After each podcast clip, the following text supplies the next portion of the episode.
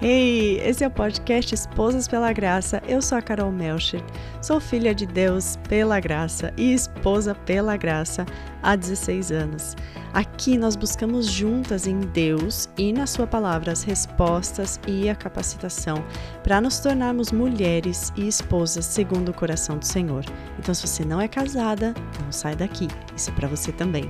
É uma alegria ter você aqui no podcast EPG.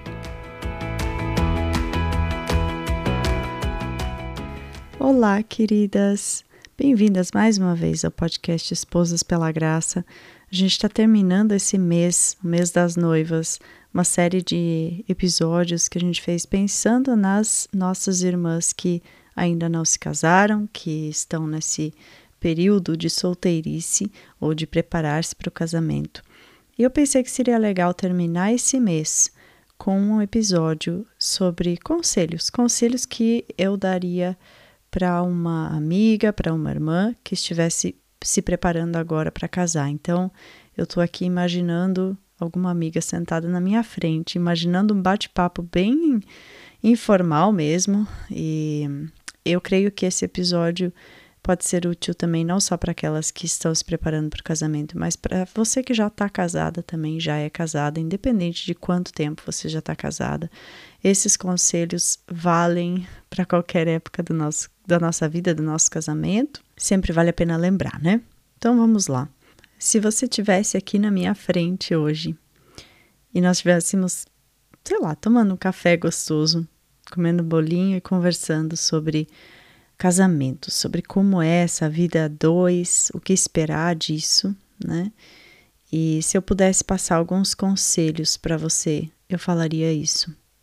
Em primeiro lugar, querida, isso vai soar muito batido para você, essa, essa, esse conselho, né? Talvez um pouco óbvio, mas eu realmente considero ele o número um. É, nós falamos no episódio sobre o que levar na bagagem né, para o casamento, sobre você levar a sua Bíblia para o casamento. E a gente falou isso de uma forma, de certa forma, figurada, né? Colocar a sua Bíblia na mala e levar para o casamento. Mas eu queria aconselhar você e o seu marido a incluírem as suas Bíblias no seu dia a dia de casal, né, de, de relacionamento na sua casa, no seu dia a dia de no namoro até, no noivado e depois do casamento, no seu dia a dia de pais como pais futuramente. A nossa Bíblia, ela contém as palavras vivas do nosso Deus, do nosso Pai, do Criador do casamento. Ela contém todas as respostas que a gente precisa para situações que a gente vai enfrentar, né? E muitas vezes eu recebo perguntas lá no Instagram bem específicas, né? Ah, o que eu devo fazer com relação a isso, isso, isso? Ou o que você faria, o que você pensa sobre isso, isso, aquilo? E muitas vezes algumas mulheres pensam que a situação delas é, é como se fosse uma exceção, é diferente. Que na situação delas a, a regra, né, ou, ou as verdades contidas na Bíblia não se aplicam, não valem, né? Isso não é verdade em nenhum caso. Eu creio que as verdades contidas na Bíblia, elas se aplicam a qualquer situação, a qualquer circunstância, né, a qualquer pessoa, em qualquer momento da sua vida. Então, o primeiro, meu primeiro conselho seria: incluam no dia a dia de vocês um tempo juntos de leitura da palavra. É, muitas famílias gostam de fazer o, o cultinho dominical, né, o culto é, caseiro nas suas casas uma vez por semana é, ou seja lá com que frequência for. Aqui em casa a gente gosta de ler a Bíblia juntos todos os dias. Isso é algo que a gente aprendeu com um querido amigo nosso, pastor, alguns anos atrás. Ele sugeriu que a gente lesse um capítulo da Bíblia por dia juntos. Na mesa do café, na mesa do almoço, em alguma refeição, algum momento que vocês tenham juntos, né, de qualquer forma, abre a Bíblia e vai lendo juntos, né? Vai lendo um capítulo por dia. Agora, o que a gente tem feito aqui em casa, é, começamos esse ano a fazer a nossa leitura anual da Bíblia juntos, porque antes a gente fazia isso separados. O Dani lia é, para ele e eu lia para mim, né, a Bíblia inteira em um ano. E, e, a gente com muita frequência conversava sobre isso. Mas agora, como nosso filho está aqui em casa e a gente quer que ele ouça também, a gente passou a ler não só mais esse capítulo por dia, mas os três, em média, três capítulos da Bíblia por dia juntos. Aí você pode falar, Carol, mas a gente tem uma vida corrida, uma rotina corrida, não, não sei se vai dar tempo. E aí eu quero te dar mais um conselho, querida, ou uma exortação, talvez, de que ah, nós encontramos tempo, nós fazemos tempo para as coisas que realmente são importantes para nós, né? Então, esse conselho de, de buscar na palavra todos os dias a força, a sabedoria, o direcionamento, é, seria o meu conselho número um. Conselho número dois caminha bem juntinho com esse, né? Orarem juntos. E isso pode parecer, pra, talvez para você que está ouvindo, seja assim, algo que vocês já fazem há anos e que é muito óbvio, né? Mas eu sei que tem muitos casais que não têm esse costume, infelizmente. E querida, eu queria incentivar você a criar com o seu marido esse costume, né? essa, essa rotina de orarem juntos também por vários motivos, vários motivos que, que mostram que isso é uma prática muito importante para o casamento. Em primeiro lugar, Deus dá muito, muita importância à nossa vida como corpo, né? a nossa vida na igreja, igreja com I maiúsculo. Nós somos feitas partes de um corpo, cada membro diferente do outro, somos feitos seres relacionais e além disso, Deus, Deus dá muita importância também na Bíblia para momentos. É, nós vemos momentos onde o povo de Deus estava reunido e a glória de Deus apareceu.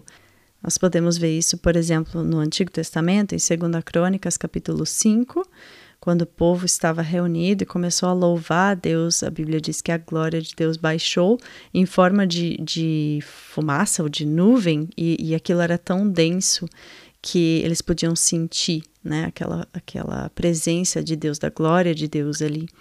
E em Atos capítulo 4 acontece a mesma coisa. E então Deus, Deus coloca muita importância para união. Filipenses é um livro que fala muito também sobre a importância de vivermos em paz, de vivermos em união uns com os outros.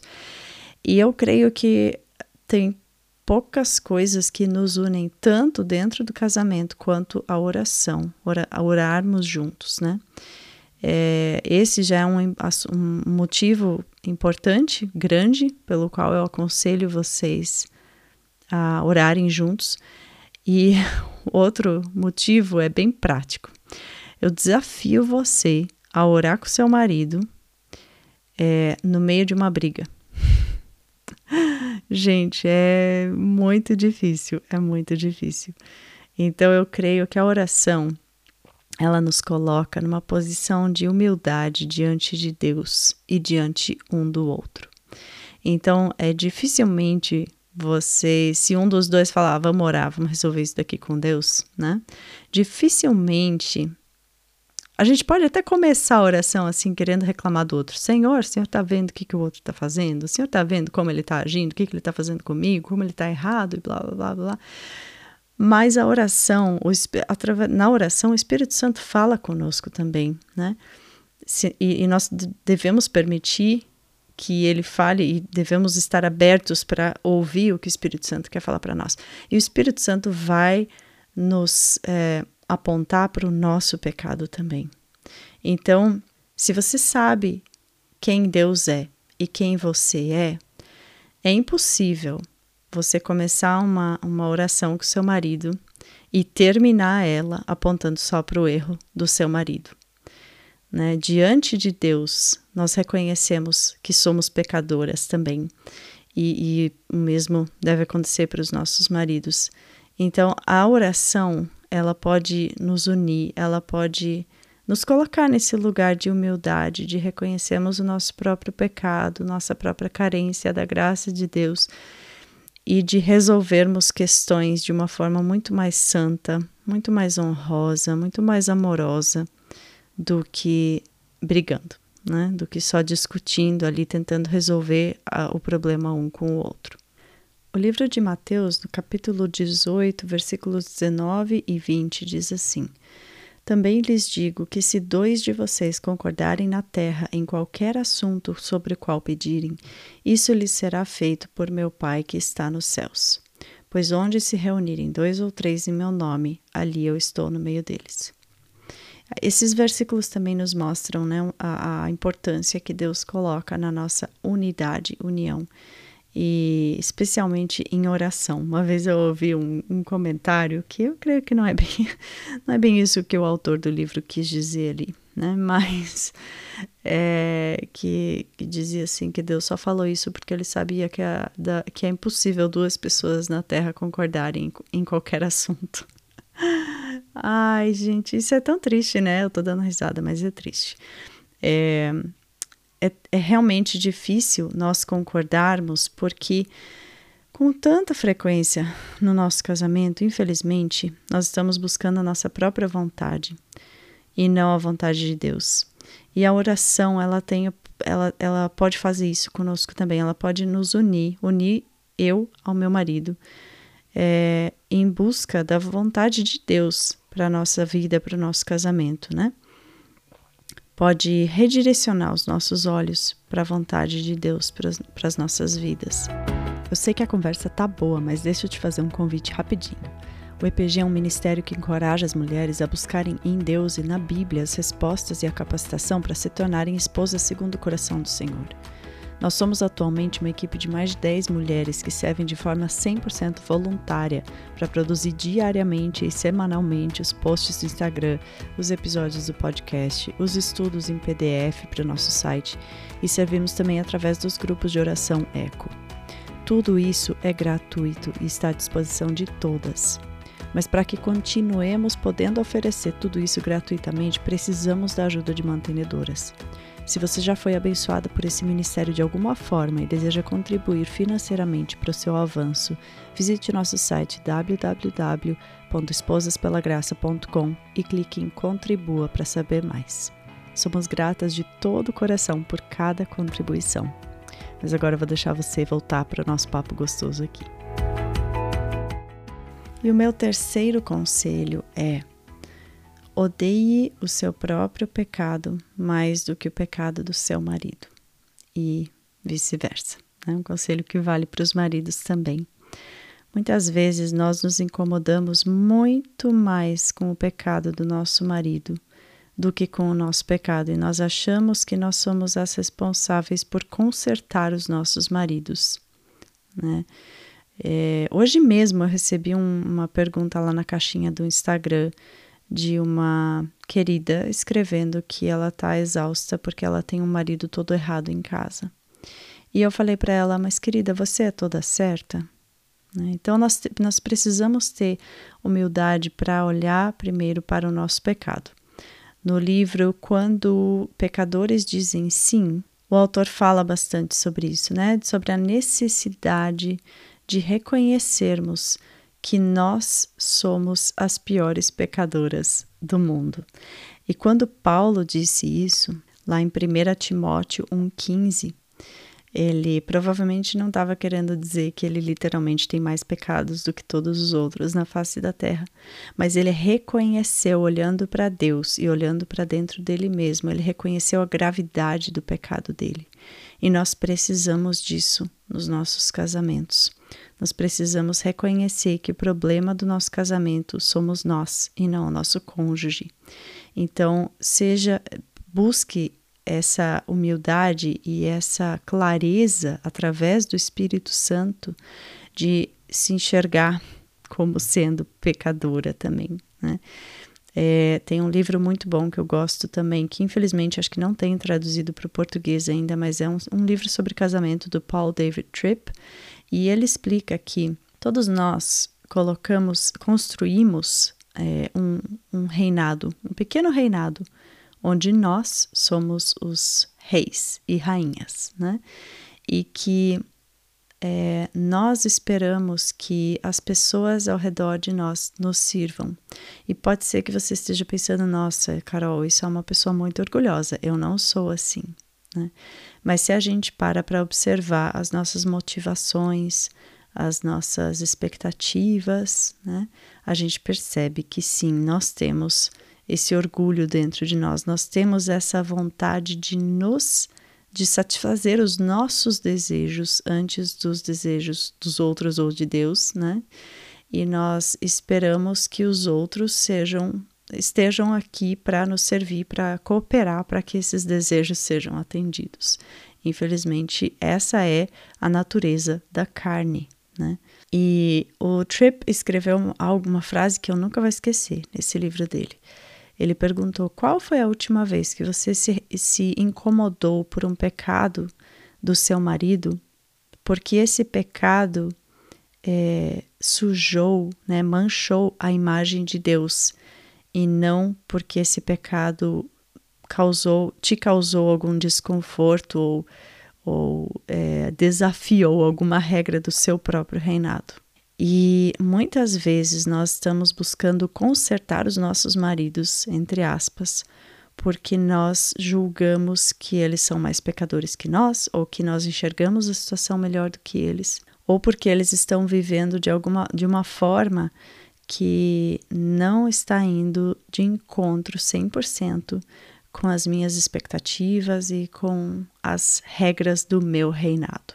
Então, pensando nisso, meu terceiro conselho é odeie o seu próprio pecado mais do que o pecado do seu marido. O meu quarto conselho é preparem-se para os tempos maus. Eu não sei se você é assim como eu nesse sentido, mas por muito tempo da minha vida eu olhava para as tragédias que aconteciam ao meu redor e de alguma forma, bem, bem, bem lá no fundo, eu achava que eu estava que eu, que eu sairia ilesa, que eu estava isenta de passar por tragédias, né, de passar por grandes dores.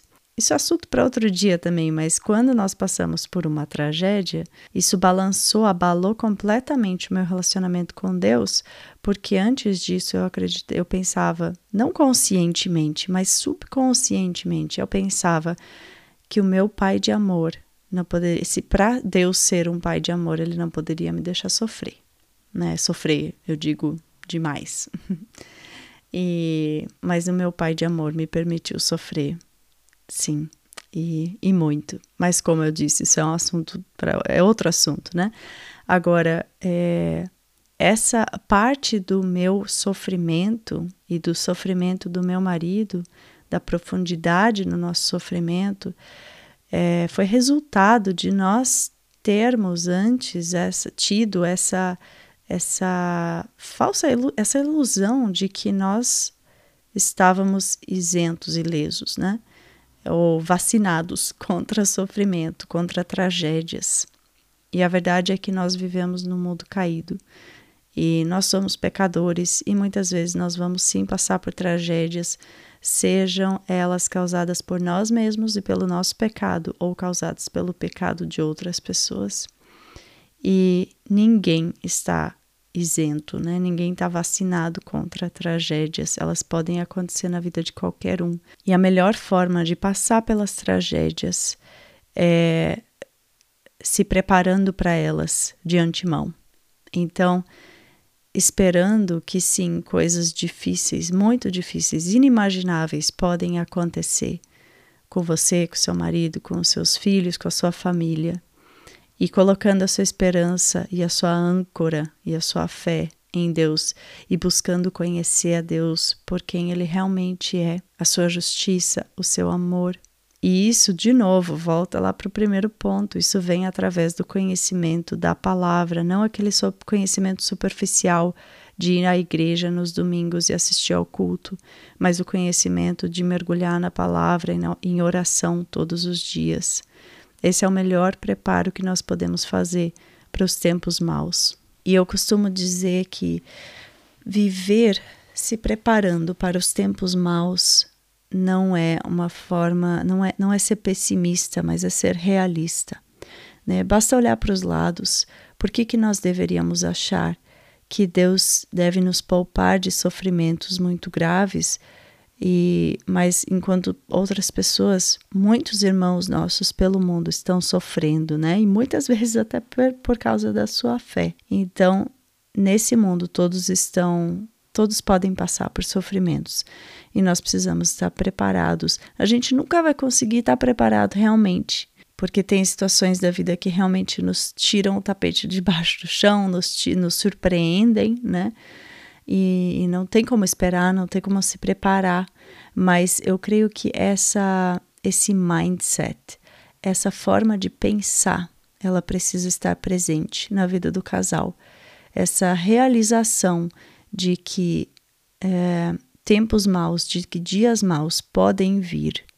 E se eles vierem, quando eles vierem, como nós vamos lidar com isso, né, como casal? E o meu último conselho é: assim como vocês se preparam para os dias maus e vivem com os olhos abertos para a realidade em que nós nos encontramos hoje nesse mundo caído, se preparem também como casal para os dias bons para os dias bons aqui desse lado da eternidade, porque não a vida não é feita só de sofrimento. Deus nos proporciona momentos de muita alegria, de, de satisfação nele e um no outro e na família e no, no fruto do nosso trabalho, e não há nada de errado em se alegrar no Senhor nesses momentos, nesses dias bons, em reconhecer Uau, como Deus é bom! Reconhecendo os momentos pequenos do dia a dia, quando tudo, aparentemente, tudo vai bem, né? reconhecer o cuidado de Deus, reconhecer a soberania de Deus na sua vida e usufruir desses momentos, curtir esses momentos.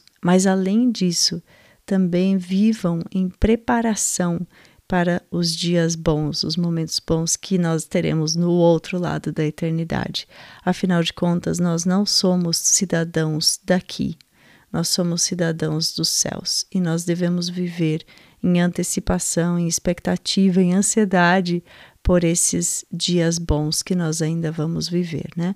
O apóstolo Paulo, quando ele fala lá na carta de, aos Efésios, para nós não vivermos ansiosos por nenhuma coisa.